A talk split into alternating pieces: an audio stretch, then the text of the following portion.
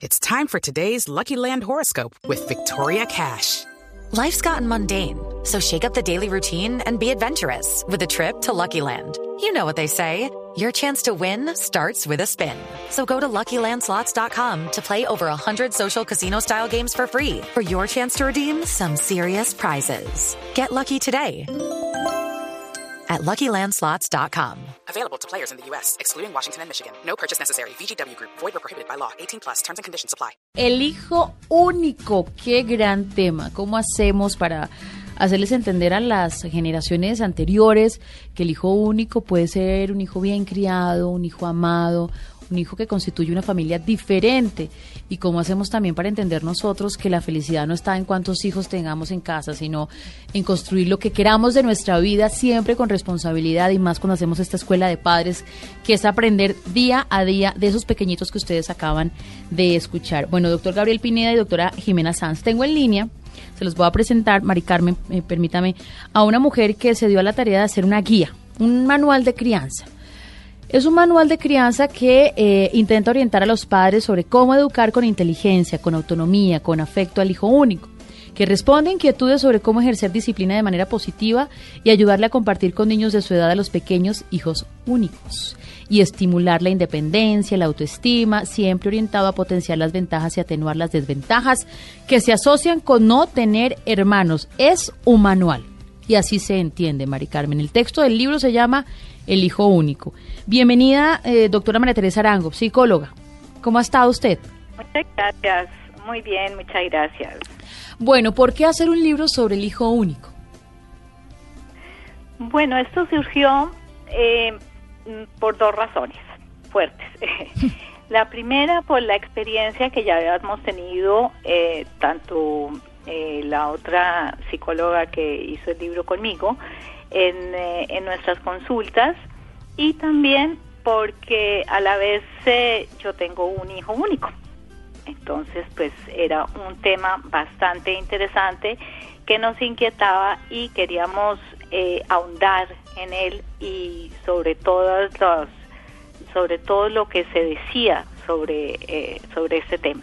Doctora María Teresa, ¿usted por qué tuvo un hijo único? ¿Por qué se quedó con un hijo único y se sintió alguna vez presionada por su familia, por la sociedad, porque no tuvo más hijos? Bueno, básicamente fue porque no pude, no pude tener más hijos. Duré nueve años antes de, de, tener a mi hijo.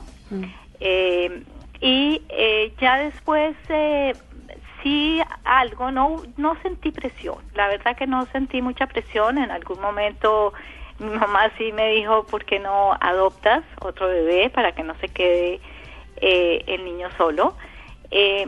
pero mm, lo pensé en algún momento, pero te digo fue que fue una posición más como egoísta por mí, de querer tener más hijos que, que por pensar en un momento dado mm, va a ser eh, difícil eh, de golpe para mi hijo ser único. Yo estaba segura que si le dábamos una buena crianza, sí, él, él podía estar bien, ¿no? Pero no fue algo así muy decidido y, tan no fue tan decidido que no tuvimos más hijos. Claro, el tema aquí que usted plantea en el libro es pues si bien los niños pueden tener algunos comportamientos que, hay que decirlo, vienen de sus papás, los papás tienen una gran responsabilidad en no malcriar a ese hijo único. Básicamente, ¿cuál es el problema para los papás de que tengan un hijo únicamente?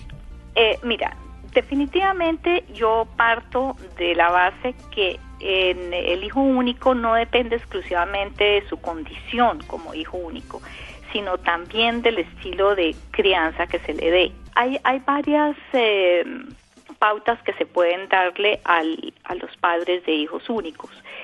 Una es tener como claramente un establecimiento, digamos, de, de reglas, de normas, de no sentirse culpables nunca porque tenemos un solo hijo, entonces tenemos que dejarlo hacer todo, eh, sino tener eh, una disciplina de, definida, eh, tampoco sin ser totalmente estrictos, pero sí ser claros en, en, la disciplina. Esto va a generar eh, un niño que entonces no va a ser caprichoso, va a entender hasta dónde llega el límite, eh, que no siempre se le puede mm, dar todo el gusto al que él quisiera, porque es eh, inicialmente lo que él va a entender, que toda la atención, todo el amor, todo lo que tenemos en ese hogar va a ser para él.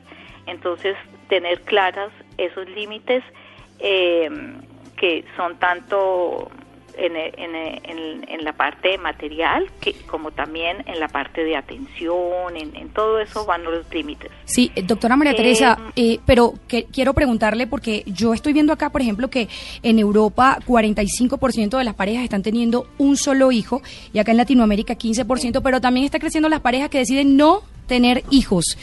¿Qué está pasando? ¿Es que está muy mala la cosa para tener un hijo? No, no, para tener un hijo no. Definitivamente el problema, es, yo diría que es un problema más social que cualquier otra cosa. El, el, el problema que está, está surgiendo últimamente y actualmente es un problema más en donde la mujer ha decidido aplazar ¿sí? el momento de tener eh, sus hijos. Eh, la mujer quiere desarrollarse, profesionalmente y cuando ya al final, después de que ha terminado con sus masters, con sus eh, PhDs, con todo, eh, ahí sí ya piensa, esto es más o menos a los 35 años, ¿sí? en que voy a tener un hijo. Entonces ya a los 35 años ya no tienes tiempo sino de tener un solo hijo, no quieren arriesgarse a tener otro.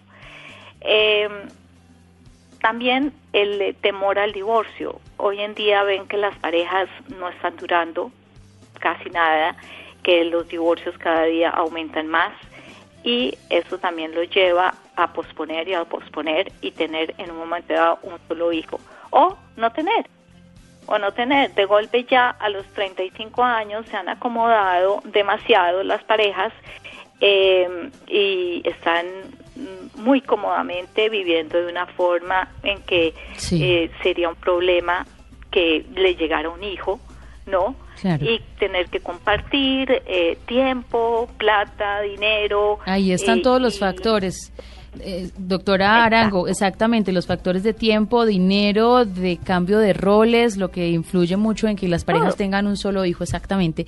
Pues les recomendamos este texto, como bien lo dice nuestra invitada, eh, es escrito por dos expertas, Marilena López y María Teresa Arango, y básicamente lo que intentan es tener un manual de crianza para orientar a los padres sobre cómo educar con inteligencia y con autonomía a esos hijos únicos. Gracias por atendernos. Les, le enviamos un abrazo. gusto.